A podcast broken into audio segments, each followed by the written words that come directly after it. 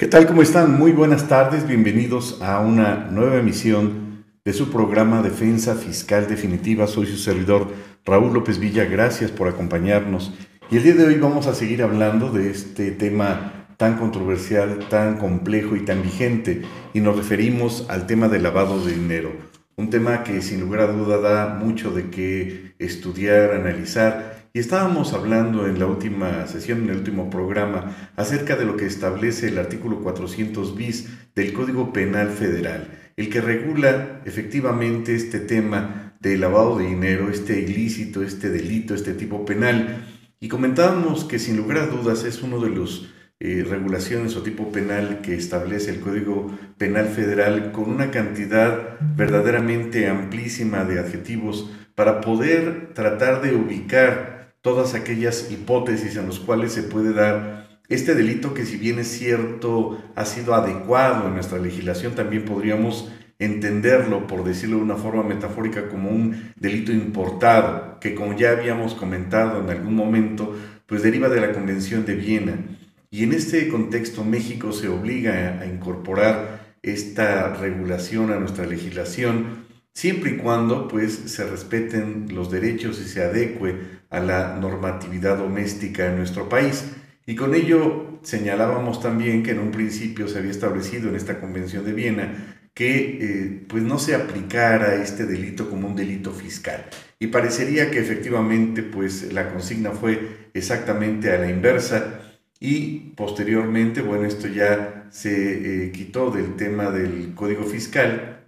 para incorporarse en este artículo 400 bis que establece una penalidad de 5 a 15 años de prisión y de 1.000 a 5.000 días de multa al que por sí o por interpósita persona realice cualquiera de las conductas que establece este artículo 400 bis en sus dos fracciones. Cabe señalar que al referir que este, esta comisión de este delito la lleve a cabo una persona por sí o por interpósita persona, estaríamos hablando del delito de encubrimiento. Pero este ya existe, ya lo regula el 400 del Código Penal. ¿Hasta qué punto era necesario referir que lo llevara a cabo en forma directa o a través de un tercero la comisión de este ilícito en esta regulación? Y también señalábamos que las conductas que regula verdaderamente son muy ambiciosas o muy amplias, por decirlo de alguna forma y se encuentra el delito de, eh, dentro de este delito, las conductas que refiere es el que adquiera, el que enajene, el que administre, el que custodie,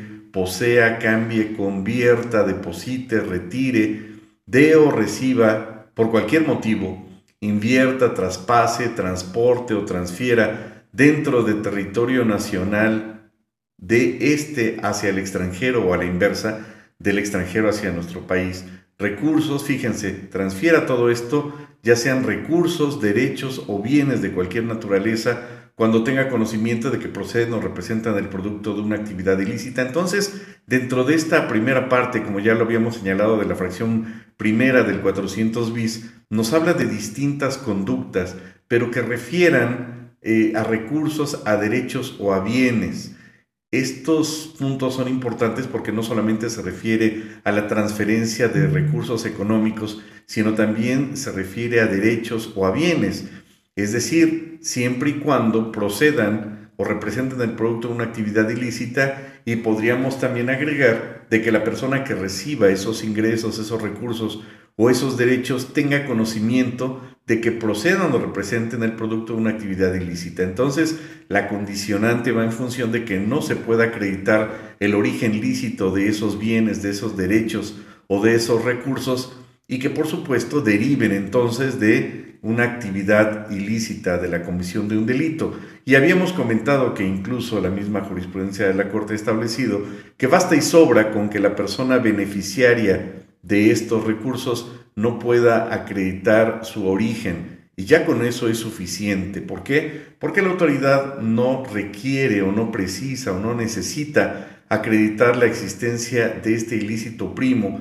para poder configurar la realización de este delito que incluso se puede presumir, como ya lo habíamos comentado también en alguna otra ocasión. Y con ello entonces las condicionantes es que derive de una actividad ilícita, que la persona que lo reciba entonces tenga el pleno conocimiento de que derivan de esa actividad ilícita y que estos ingresos, estos derechos, estos bienes, estos recursos, pues eh, sean recibidos por este tercero que efectivamente conoce previamente que deriva de una actividad ilícita. Y habíamos comentado que en el primer párrafo señala la, persona que recibe eh, por sí o por interpósita persona, es decir, a través de un tercero. Y este tercero que estaría llevando a cabo, si no el encubrimiento al que se refiere el 400 del Código Penal Federal, y la autoridad, supongo, entenderíamos, tendría que tener elementos de prueba para eh, acreditar que esta persona sabía de estos recursos. Pero volvemos al mismo punto,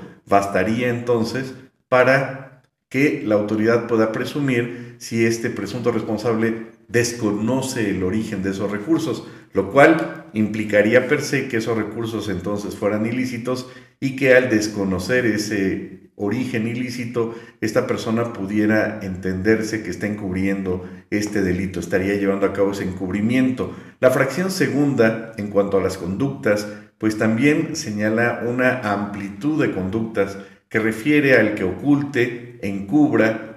o pretenda ocultar o, eh, ocultar o encubrir la naturaleza, origen, ubicación, destino, movimiento, propiedad o titularidad de recursos, derechos o bienes, cuando tenga conocimiento de que procedan o representan el producto de una actividad ilícita, es decir, el mismo escenario, pero ya se refiere entonces a recursos, derechos o bienes que sean ocultados, encubiertos, se pretendan encubrir o ocultar en cuanto a la naturaleza, el origen, en dónde están ubicados, el destino al que fueron transferidos, el movimiento de los mismos, incluso la propiedad o la titularidad de estos recursos, derechos o bienes. Y con ello entendemos entonces que también refiere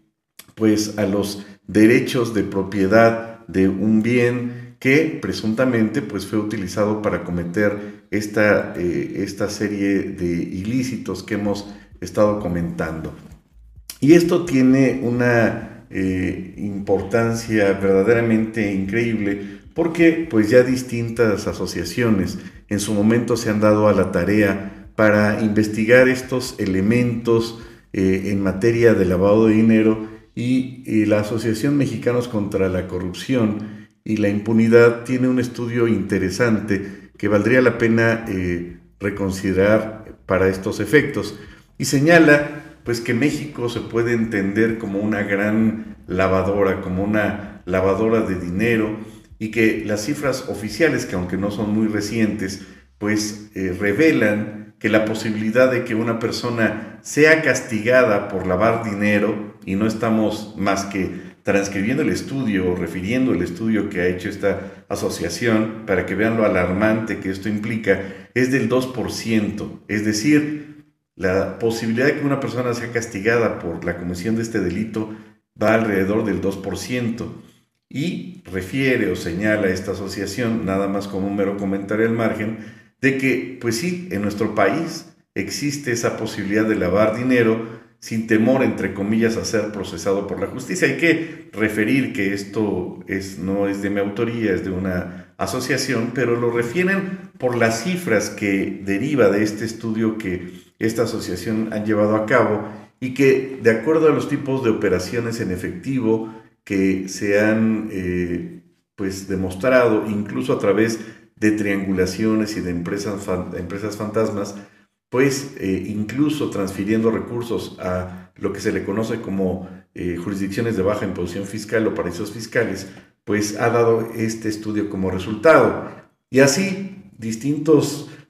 organismos internacionales han ubicado a México como un lugar donde existe evidentemente pues la presencia triste de eh, pues de lavado de dinero, pero derivado, por supuesto, de las actividades del crimen organizado, que ya habíamos comentado que existe esta triada, esto no lo comenta la asociación, lo comento yo, de lavado de dinero, de defraudación fiscal y de simulación de operaciones inexistentes que parece que van de la mano, que parece que están siempre en conjunto estos tres delitos y que va, por supuesto, de la mano con la delincuencia organizada, con el crimen organizado y desafortunadamente pues la falta de acción de las autoridades que a decir de esta asociación señalan que facilitan que el dinero se mueva de una forma ilegal. Hemos comentado reiteradamente que eh, uno de los puntos que busca la delincuencia organizada o el crimen organizado es que estos recursos, si bien es cierto, pasan por el sistema financiero mexicano, pues pasan a través de este proceso de estratificación, eh, este procedimiento a través del cual se eh, disfraza o se, se, camufla, se camuflajea este recurso para volver nuevamente o regresar a la delincuencia organizada y volverlo a reinvertir. Y así entonces este estudio que lleva a cabo esta organización que referíamos, pues habla acerca de, fue un estudio de 13 años, en donde se investigaron eh, alrededor de 1.632, en su caso, averiguaciones, ahora son carpetas de investigación, y que las autoridades mexicanas, únicamente a criterio o consideración de ellos, han logrado sentenciar a 44 personas por este delito de operaciones con recursos de procedencia ilícita que se le conoce vulgarmente como lavado de dinero. Y así entonces la mayoría obtuvo la pena más baja por este delito que fue de 5 años de prisión. Así entonces, bueno, todo esto lo obtuvo esta asociación a través de la investigación que llevó a cabo durante un año ante la Fiscalía General de la República, el Poder Judicial de la Federación, y yo podría complementar que incluso en el tema de la UIF hay mucho de qué hablar. Así entonces, vean cómo de este universo eh, que representaba 1.632 investigaciones de las cuales esta asociación se abocó a estudiar, únicamente, únicamente encontró que 44 investigaciones tuvieron condena. Vean la proporción verdaderamente eh, triste o patética respecto de este delito. Así entonces, en los últimos 13 años, 373 eh, personas tramitaron amparos para protegerse de ser acusados por este delito de procedencia ilícita, de recursos de procedencia ilícita, y en ese contexto pues encontró que las razones por las cuales estos eran acusados o por las cuales se ganaban ante los tribunales era, por supuesto, desafortunadamente, y hay que señalarlo, la falta de pruebas y las violaciones directas a los derechos humanos que eran o han sido los argumentos de defensa. Así entonces, del análisis de 373 expedientes, pues encontraron también, derivado de lo anterior, irregularidades que incurren, en las que incurren las autoridades principalmente de la Unidad de Inteligencia Financiera y del Ministerio Público,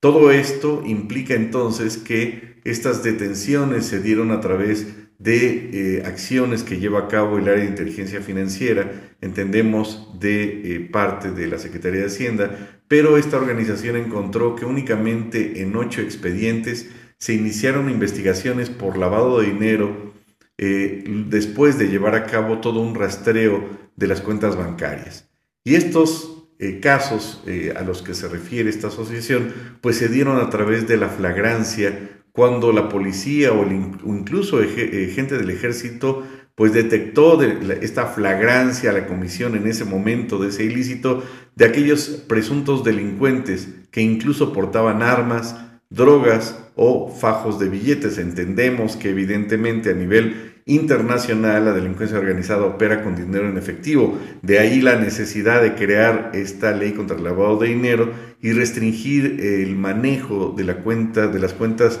que se le conoce como actividades vulnerables y que está contenido en el artículo 17 de esta ley. Y por ello entonces los focos rojos respecto de detectar este tipo de operaciones en flagrancia. Y así los presuntos delincuentes fueron detenidos principalmente en el Aeropuerto Internacional de la Ciudad de México, cuando pues pasaban su maleta por la banda de seguridad. Hay que señalar que las autoridades fiscales en nuestro país pues tienen ese sexto sentido, ese, ese callo psicológico para ubicar y efectivamente detectar pues cuando los usuarios de estos servicios están nerviosos y transportan droga y transportan cualquier tipo de situación ilícita, pero también hay que señalar que desafortunadamente quienes son detenidos son terceros, es gente con mucha necesidad y que incluso están hasta amenazados de muerte para con su familia y pues estos terceros son pues los que pagan los platos rotos y no estoy defendiendo en absoluto a ningún delincuente, sino simplemente ese es el modus operandi. Cuando pasan entonces la maleta por la banda de seguridad, la autoridad advierte algún tipo de irregularidad, incluso si ve algún tipo de mancha pues en ese momento tienen la posibilidad de llevar a cabo la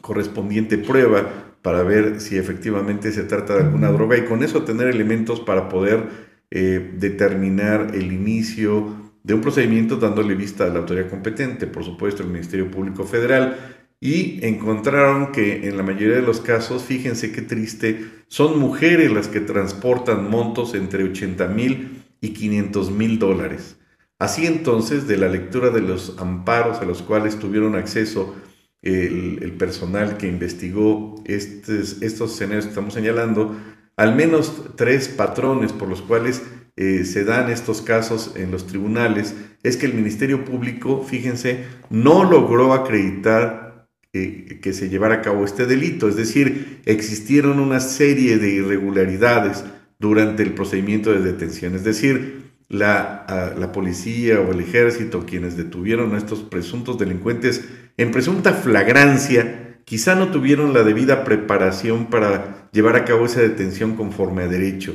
Y en otros casos se cometieron violaciones directas a sus derechos humanos, como lo fue la tortura y la retención ilegal. Cabe señalar que en el tema desafortunado de los migrantes que acaba de suceder,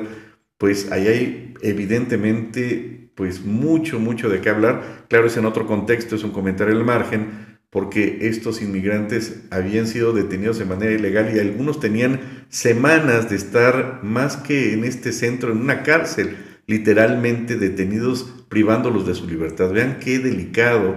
eh, escenario en el cual está incurriendo el Estado mexicano. Pero regresando al tema del lavado de dinero, también podríamos entender que eh, pues la unidad de inteligencia financiera pues tiene también mucha responsabilidad en esto para llevarse a cabo este tipo de situaciones y refiere que tuvieron una entrevista eh, con Santiago Nieto, el, el, anterior, no es el actual, el anterior titular